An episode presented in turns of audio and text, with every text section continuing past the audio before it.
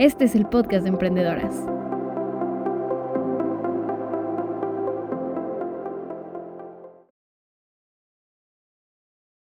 Hola a todas y a todos, ¿cómo están el día de hoy? Yo soy Caro y hoy estamos aquí para platicar de diseño, creatividad, cultura y empoderamiento económico. La idea es cuestionarnos cómo podemos conectar con otras personas y otras culturas a través de nuestro emprendimiento para generar un mayor valor consciente y un mayor impacto. Es por eso que hoy invitamos a Juan Pablo Socarrás, diseñador y empresario con más de 16 años de experiencia liderando proyectos de transformación e impacto social a través del diseño y creación de colecciones que conectan con comunidades artesanales, indígenas, afrodescendientes tradicionales de Latinoamérica. Hola Juan Pablo, bienvenido. Hola, muchas gracias por esta invitación. Para mí es un gusto estar hoy con ustedes. Oye, Juan Pablo, ¿y qué te parece si para empezar esta plática nos platicas un poquito más de ti, de tu trayectoria en el mundo del diseño? Claro que sí. Yo estudié diseño industrial, estudié diseño de modas a escondidas de mis papás. Em, estudié diseño estratégico e innovación. Después estudié modelos de negocio y estrategias digitales. Y por último, hace poco estudié modelos de negocios pero también estudié liderazgo político. Yo creo que es muy importante salirse de la zona de confort y estudiar nuevas cosas. Eh, estoy mirando la oportunidad de estudiar sostenibilidad, alguna maestría, alguna, alguna especialización que tenga que ver con sostenibilidad, así que siempre estoy estudiando. Llevo 16 años trabajando con comunidades artesanales, 17 exactamente ya, eh, en Colombia, ahora en México y, y en Guatemala donde conozco más o menos el 88% de Colombia. Eh, he visitado más de 122 municipios, más de 28 departamentos, donde hemos impactado más de 5.000 personas. Este año estoy llegando a cumplir un sueño que es llegar a México y Guatemala. He estado en muchos desfiles a nivel nacional e internacional. Pero lo más importante que, que, que tengo es mi propósito de vida, que es hacer visible las historias invisibles e invaluables de todas las comunidades con las que trabajo. Eh, eso es un poco a, grandes rasgos lo que soy, pero paso a paso me imagino que me irás preguntando y me irás eh, sacando eh, mm, toda la información que quieras. pues sí, un poquito por ahí vamos a ir. Y antes de meterme en el tema de los negocios, me gustaría que justamente nos platicaras de cómo es tu proceso creativo antes de, de presentarte una colección en un desfile. ¿Cómo te preparas? Mi proceso creativo es, se demora demasiado, creo yo, porque, porque es un proceso creativo que sale no como diseñador de moda, sino como diseñador industrial. Eh, y nace siempre con una gran historia siempre hay una historia detrás que, que, busca impactar a alguien más, que busca eh, mejorarle la calidad de vida a alguien más. Pero también buscamos con estas colecciones co-creativas eh, mostrar las técnicas y los oficios artesanales y mostrar esas historias invaluables que son para mí todas las técnicas y los oficios en Latinoamérica. Pensamos desde lo local y nos volvemos globales. Pensamos desde este pequeño mundo de la artesanía hasta lograr que este mundo se vuelva el lujo extremo y las artesanas y los, las poblaciones en contextos difíciles, indígenas, afrodescendientes, muestren su mejor valor y muestren lo que saben hacer, que es extraordinario e invaluable. Justamente ahora me voy a ir hacia el valor de las historias que cuentas, ¿no? Y cómo decidiste llegar hacia allá, cómo, cómo fue esa parte que, que fue como, voy a, voy a hacer visible estas historias invisibles? Bueno, eh, mira, de verdad, es como, como, yo creo mucho en Dios y creo que Dios me ha puesto como todo en el camino. Eh, y esta, ese propósito de vida nace de mi mamá, no nace de mí. Hace un propósito donde mi mamá, después de ganarme un premio eh, en el Women Forum Economic, eh, donde están las 1.500 mujeres más importantes de Latinoamérica, eh, me entregan un premio como líder global. Al día siguiente mi mamá me, me, viene a casa, después de que llego, yo viajo muy temprano porque le tengo miedo a los aviones y siempre viajo en horas de la mañana. Siempre es como 6 de la mañana. entonces mi mamá vino a casa a hacerme el desayuno, la forma de, expresar el amor de mi mamá es, es a través de la comida. Eh, al darme el desayuno, me dice, hijo, tú naciste para hacer visibles las historias invisibles e invaluables. Entonces creo que el propósito de vida no nace por mí, sino nace de mi mamá. Y, y pues es lo que yo he hecho toda la vida, trabajar con comunidades artesanales. Yo no sé hacer nada más, sino hacer eh, un, un, propósito claro que es trabajar y generarle toda una cadena de valor a estas comunidades, entregarles habilidades blandas y lograr que estas comunidades se vuelvan sostenibles y sustentables durante el tiempo. Eh, y esa ha sido la forma de diferenciarme y encontrar un diferenciador a nivel global, porque es que esa es la única forma en que he llegado a dictar charlas en el mundo entero, a dictar clases en París, a, llegar a muchos lugares y a tener tantos premios y tantos reconocimientos. Es por mi trabajo desde lo local, volviéndome global, pero sin duda alguna estos premios y este reconocimiento es gracias a todas las comunidades con las que trabajo. Sin duda es toda una experiencia. Pero platícanos cómo ha sido tu experiencia al introducir estos temas, justamente como empoderamiento económico, de cómo hacer sostenibles y sustentables sus trabajos en estas comunidades? Mira, yo siempre hablo que, que es muy importante hacer empoderamiento productivo. ¿Y por qué hablo de empoderamiento productivo? Claro, porque es que tú puedes tener eh, la palabra, y la palabra sí pues genera muchas cosas bonitas, pero cuando tú logras que estas mujeres eh, tengan sustentabilidad económica, pues empoderas productivamente a la, comunidad, porque esta mujer va a poder, sea maltratada o no, depender de sus ingresos y no depender de nadie más. Va a poder darle la alimentación a sus hijos.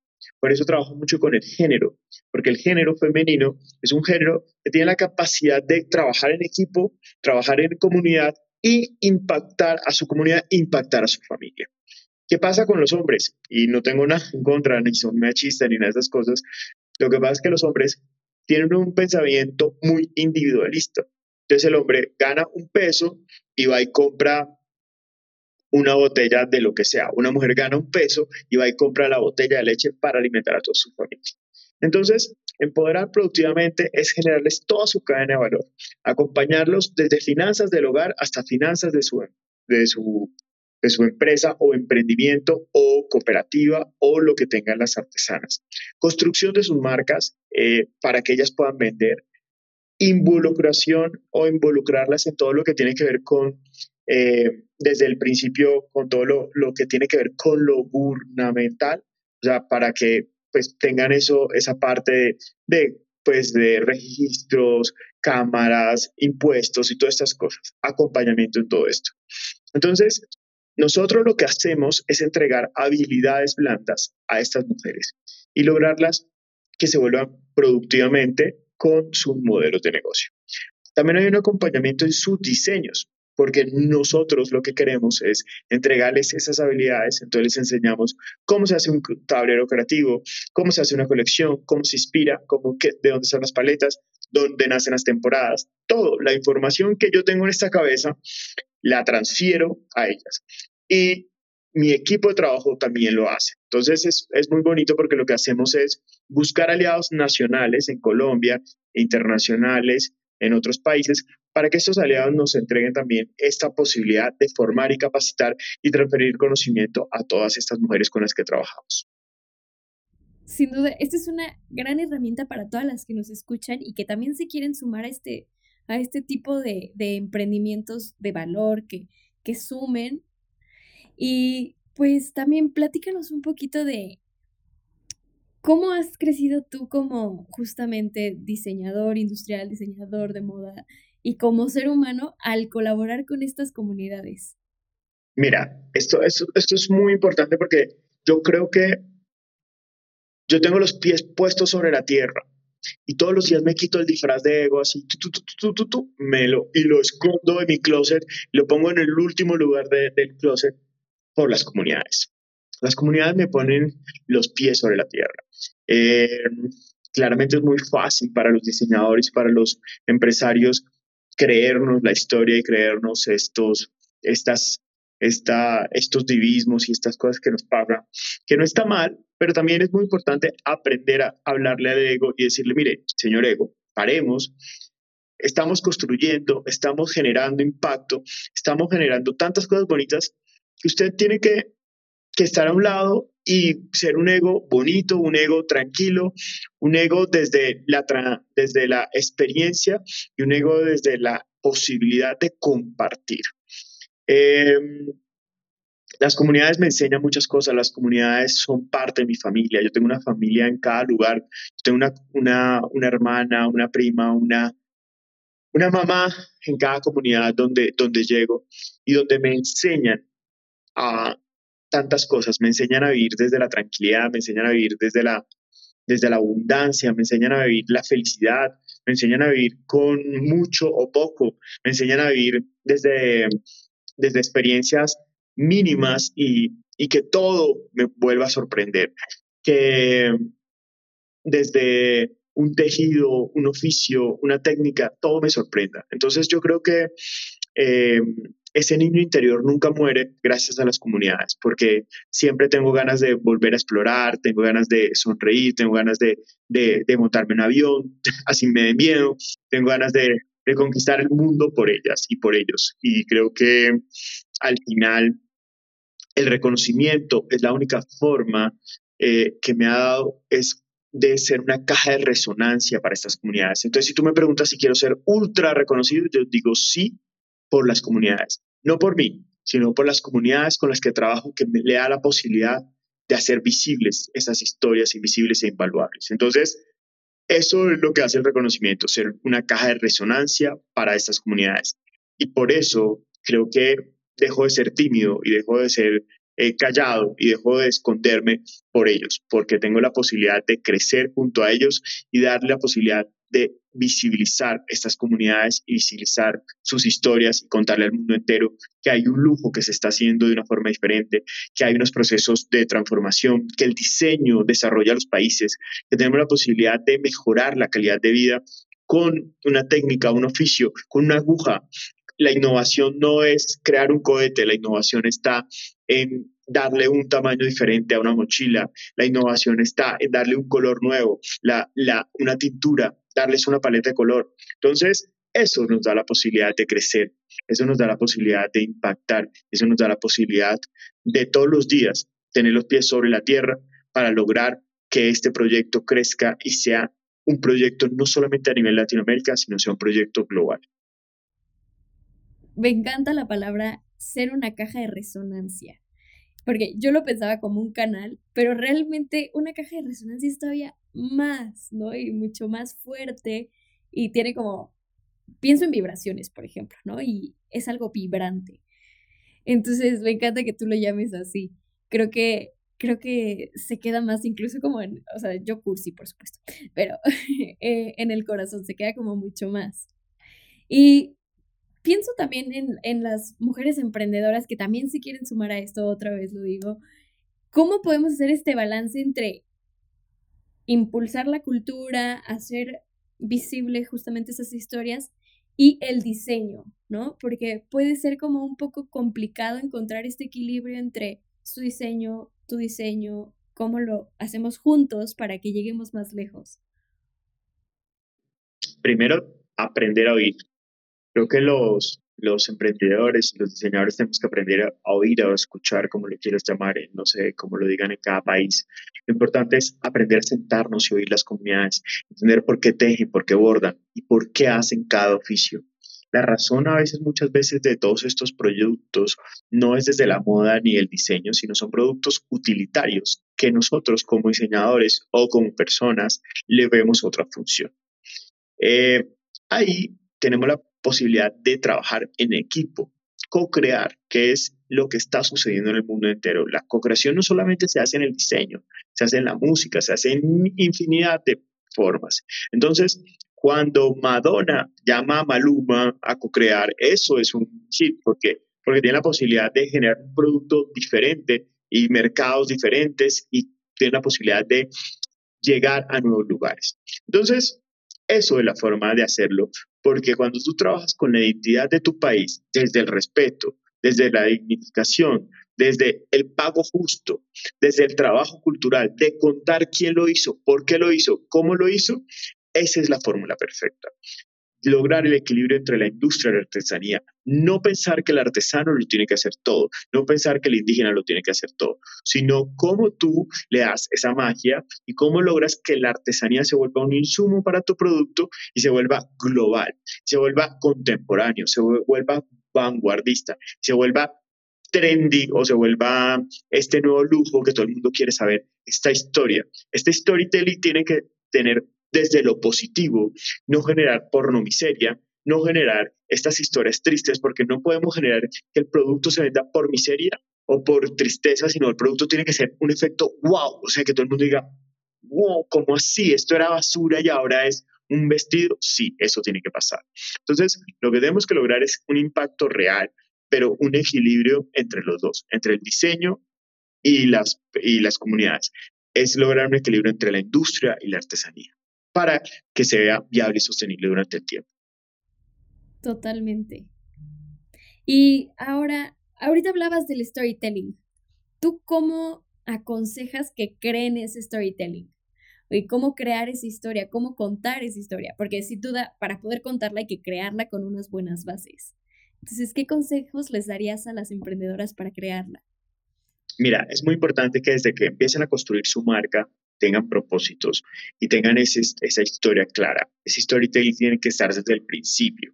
¿Por qué tiene que estar desde el principio? Porque si tú hablas de sostenibilidad y te llega, eh, no sé, te llega el producto divino empacado, pero llega una moto que contamina, pues el storytelling se dañó. Porque tú estás hablando de sostenibilidad y, este, llega en un lugar eh, o llega lleno de plástico y entonces tú, ¿qué estás impactando si tu producto supuestamente es cero plástico o es un producto vegano o, ¿sabes? Entonces, creo que uno tiene que ser coherente con las historias. También tiene que ser coherente que no hay ninguna marca sostenible en el mundo, que todos estamos aprendiendo a transitar por la sostenibilidad. Entonces es muy importante que las historias sean desde la honestidad, sean genuinos, genuinas con las historias que cuentan. No le digan mentiras a su cliente, porque su cliente tiene la posibilidad de googlear, su cliente tiene la posibilidad de estar en un celular. Entonces, cuenten la verdad. Si van a trabajar con una señora, solo es una señora, pero si van a trabajar con 3.000, pues trabajen con 3.000. Pero sean honestos, sean transparentes, cuenten lo que pueden hacer y lo que no pueden hacer. Díganle a su cliente hasta dónde pueden llegar.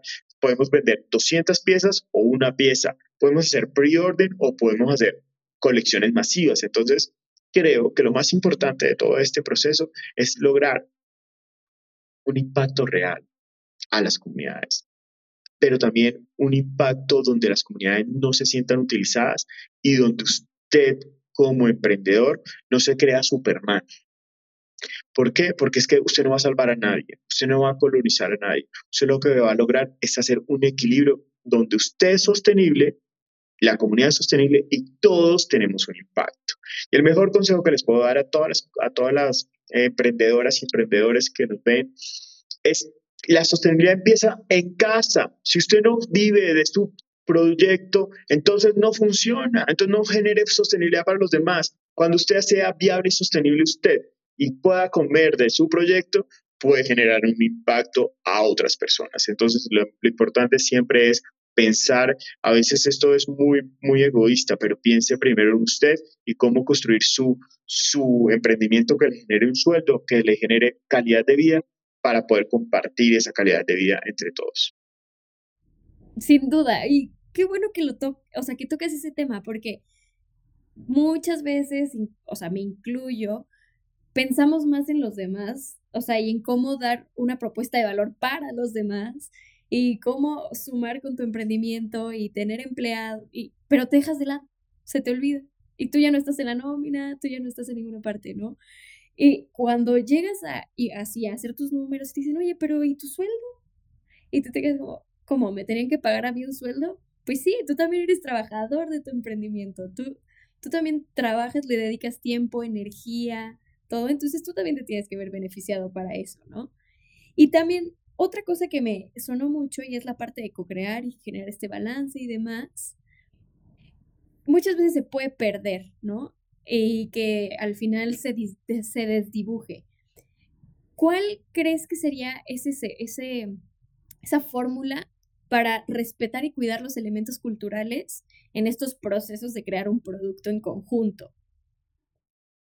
Mira, la fórmula, y te la vuelvo a repetir, es oír a la comunidad. La otra es muy importante entender qué tipo de comunidad es, porque si es una comunidad indígena tradicional, uno tiene que saber cómo trabajar con ellos, porque hay unas cosas que tú no puedes llegar a impactar de, y decirles, no sé, si, la, si una araña sagrada bajó de un árbol, como son las mochilas guayú, que son muy conocidas en el mundo colombianas, eh, y es la, la, araña les enseñó a tejer de forma circular, tú no puedes llegar como diseñador a decirle, ahora en adelante usted va a tejer de forma plana, pues porque la cultura les dijo que, que tenían que tejer ¿sabes? O sea, esto es culturalmente heredado de generación en generación que les enseñaron a tejer de forma circular. Entonces, no esperes ir en contra, sino vuélvete aliado y oye a la comunidad para entender qué puedes llegar a hacer y cómo lo puedes llegar a hacer y cómo llegar a hacer que eso sea un impacto real y sostenible durante el tiempo. Porque tú puedes hacer un producto bellísimo con la comunidad una primera vez, pero si la comunidad no la apropia y no la siente, pues el producto ¡pum! Pasa por cualquier cosa. Entonces es muy importante saber hasta dónde llegamos, cómo llegamos y cómo impactamos a esa comunidad sin hacerle daño. Y hay muchos tipos de comunidades. Entonces habrá unas comunidades eh, rurales, habrá unas comunidades campesinas, habrá unas comunidades diferentes que no tienen una tradición tan marcada en todo lo que tiene que ver con la parte de su cosmología que se pueden desarrollar nuevos productos mucho más fácil. Entonces, también uno tiene que tener claro con qué comunidades trabajar. No tiene que trabajar no con todas, sino también lograr un feeling con una sola o dos o tres comunidades que le haga que su producto sea diferenciado y que tenga ese valor implícito en el producto. Sí, claro, y que ambos se alineen sobre el mismo objetivo, ¿no? Y que ambos sumen a esa misma historia. Claro que sí. Oye, ¿qué, qué consejos les darías para explorar la posibilidad de conectar con comunidades y comunicar a través de sus productos, porque ahorita, bueno, es diseño y creación de moda, pero tal vez haya otras marcas de emprendedoras que también quisieran sumarse a este, a este tipo de, proyectos. ¿Cómo podrían hacerlo? Mira, claro, yo no solamente trabajo con, con, el producto de moda, trabajo con productos de hogar, trabajo con muchas cosas. Y siempre me he dado cuenta, he decorado hoteles, o sea, con artesanos hechos de todo. Entonces, creo que la artesanía puede estar, o, el trabajo manual puede estar en cualquier lugar. Desde eh, un lazo que, que, es la parte que, no sé, que envuelve tu, tu jabón que vendiste, las velas, eh, la cajita, eh, todo puede tener un detalle y todo puede ser ese diferenciador. Entonces, no significa que todo tu producto tiene que ser 100% artesanal o 100% hecho por la comunidad. Solamente un insumo hace la diferencia, porque puede ser que solamente es un pedacito de hilo que necesitabas para darle más valor a tu producto y hace la diferencia. Entonces, yo creo que lo que pueden hacer muchas marcas es investigar y darle valor. Y no todas las marcas necesitan trabajar con comunidades, eso también es súper importante. El valor puede estar en otras cosas, el valor puede estar en el reciclaje, el valor puede estar en el reciclaje, el, el valor puede estar en recoger un residuo, transformarlo, el valor puede estar en tantas cosas y en tantas inspiraciones. No todos nos tenemos que inspirar en México, no todos nos tenemos que inspirar en Guatemala, no todos nos tenemos que inspirar en Salvador. Podemos inspirarnos en lo que tengamos y lo que normalmente siempre nos llama mucho la atención en las clases es tengan su propio ADN, tengan su propia marca, construyan su propio, su propio, su propia historia, construyan su propio eh, proceso y eso va a hacer que los diferencie. Construyan lo que me sirve a mí, no lo que le sirve a usted. Entonces, cuando uno es el niño diferente, cuando uno crea su propio mundo, eso hace que llame la atención y eso hace que usted, porque del mundo está lleno de talentosos, pero la disciplina, la coherencia y el propósito y la perseverancia hace que usted llegue lejos.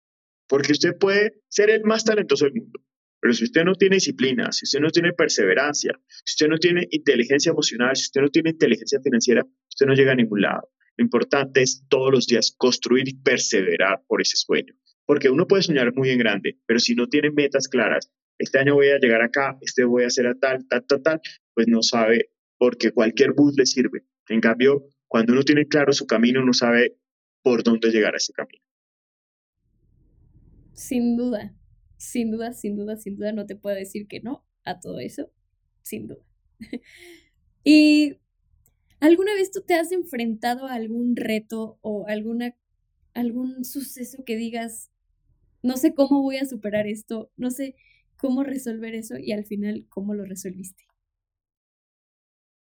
Todos los días, todos los días tengo retos, todos los días tengo aprendizajes. Eh, ser emprendedor es para valientes. Yo siempre digo, cuando uno es emprendedor, uno tiene que ser valiente y no todo el mundo nace para ser emprendedor. Eso es súper. Uno también tiene que ser consciente que hay gente que nace para trabajar de 8 a 5 en una oficina y hay gente que todos los días quiere no dormir y ser emprendedor, porque es que ser emprendedor no es que, ay, no, me la paso súper cool y todo es fantástico. No, esto es disciplina diaria de que te tienes que levantar muy temprano hasta muy tarde, porque un día eres mensajero, otro día eres el administrador, otro día hasta que construyes tu equipo de trabajo. Claro que sí, Caro, me han pasado muchas cosas. Me he quebrado, me han robado, he hecho malos negocios, he firmado malos contratos. Entonces, creo que en la vida, en la vida todo te enseña y tú lo tienes que ver como una enseñanza. Del, del quebrarme, aprendí a ser inteligente financieramente. Entendí que no tengo que gastarme todo el dinero que gano, sino cómo eh, reinvertirlo, cómo guardar, cómo ahorrar, cómo, cómo buscar que los negocios sean viables y sostenibles. Y no solamente tener los huevitos en una sola canasta, sino en varias canastas. Eh, de, de, de, también entendí que no tengo que contarle todos mis proyectos a todo el mundo, que mi fórmula es mi fórmula, pero también cuando uno la cuenta mucho la gente se quiere copiar, entonces también tengan claro que cómo logran que se vuelvan como la fórmula Coca-Cola. Todo el mundo toma Coca-Cola, pero nadie sabe la fórmula.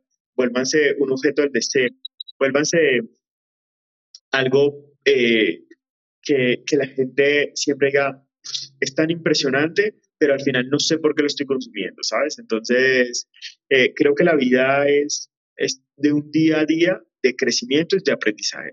No lo vean como algo malo, sino lo vean como aprender. Entonces, cuando yo me quebré, yo lo vi como una posibilidad de construir todos los días y de, de aprender cómo salir de la quiebra y cómo logré salir de la quiebra es a través de la perseverancia, la disciplina y enfocarme y no creerme Superman y me enfoqué en mi negocio y construir un negocio sólido, viable y sostenible. He quebrado empresas, he cerrado fundaciones, he hecho muchas cosas, pero lo importante es que persevero todos los días para que mi propósito sea claro y sostenible y viable y sustentable durante el tiempo. Es súper importante esto que estás diciendo porque ahorita nos dices, he quebrado empresas, he, he tenido errores, he tenido ta, ta, ta, porque muchas veces nosotros nos quedamos con esta versión del éxito o de la historia que sí funcionó, pero no significa que esa sea tu primera historia. Hay veces que para llegar a esa historia de éxito tuviste muchos tropiezos o fracasos o aprendizajes, como tú les llamas. O sea, a veces nos apantallamos con esa primera historia que vemos o que es con la que te conocemos, ¿no? Y por eso piensas que si tú te equivocaste, ya no lo vas a lograr. Porque Juanita o Perenganita, yo siempre pongo de ejemplo a Juanita, ¿no? Pero porque Juanita ya se enojó o que ella se ya tuvo mucho éxito, yo tal vez, o sea, yo sí me equivoqué, chin, ya la regué, ¿no? Entonces, creo que esto que nos platicas es muy valioso por eso, porque nos haces visibilizar, ¿no? O sea, nos das visibilidad y nos concientizas para demostrar que también puede haber errores y que también a veces no todo sale perfecto a la primera, ¿no? Porque, o sea, yo me incluyo, me encantaría que todo me saliera a la primera. Y cuando no me sale, me frustro y es como, ah, pero no, el chiste es seguir y ser perseverante y tener un objetivo claro, porque si tu objetivo es lograr una empresa sostenible, sustentable y que tenga un impacto, lo vas a lograr. Y pues, Juan Pablo, ¿con qué tres cosas te gustaría dejarnos hoy? ¿Algún aprendizaje, recursos, recomendaciones? Mire, solamente les digo que esto no es fácil. Pero ser vulnerable también es parte de ser emprendedor.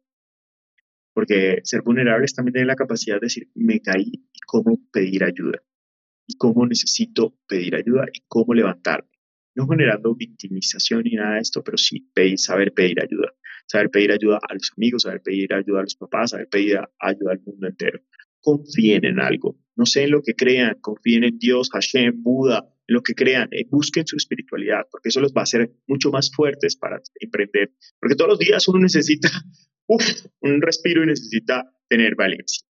Y lo más importante es ser disciplinados. Disciplina en la comida, disciplina en la alimentación, disciplina en, en el deporte, disciplina en todo, porque esa es la clave del éxito. Detrás de todo está la disciplina y la perseverancia porque se van a caer muchas veces, pero si tienen perseverancia, se levantarán, se limpiarán y volvemos a empezar, porque volver a empezar no es un fracaso, volver a comenzar es una nueva oportunidad.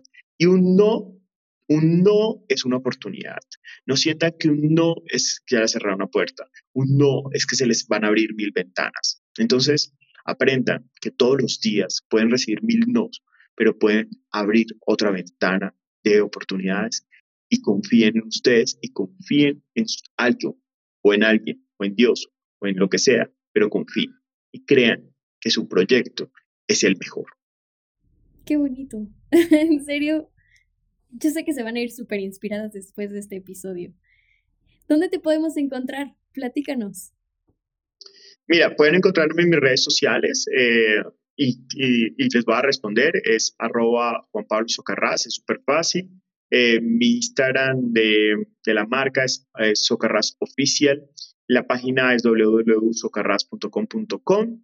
Pero si me quieren escribir, mi Instagram personal, siempre estoy ahí para ustedes. Me pueden seguir. En el, pueden seguir la marca, conocer todos los proyectos de impacto que estamos haciendo en Latinoamérica. Socarras Oficial, ahí siempre van a encontrar la comunicación, también van a encontrar un equipo maravilloso que, se les, que, les, que les responderán y que tienen esta posibilidad, pero si quieren hablar directamente conmigo, pues ya saben que, a través de mis redes sociales personales o Twitter o, o Instagram siempre estaré para ustedes.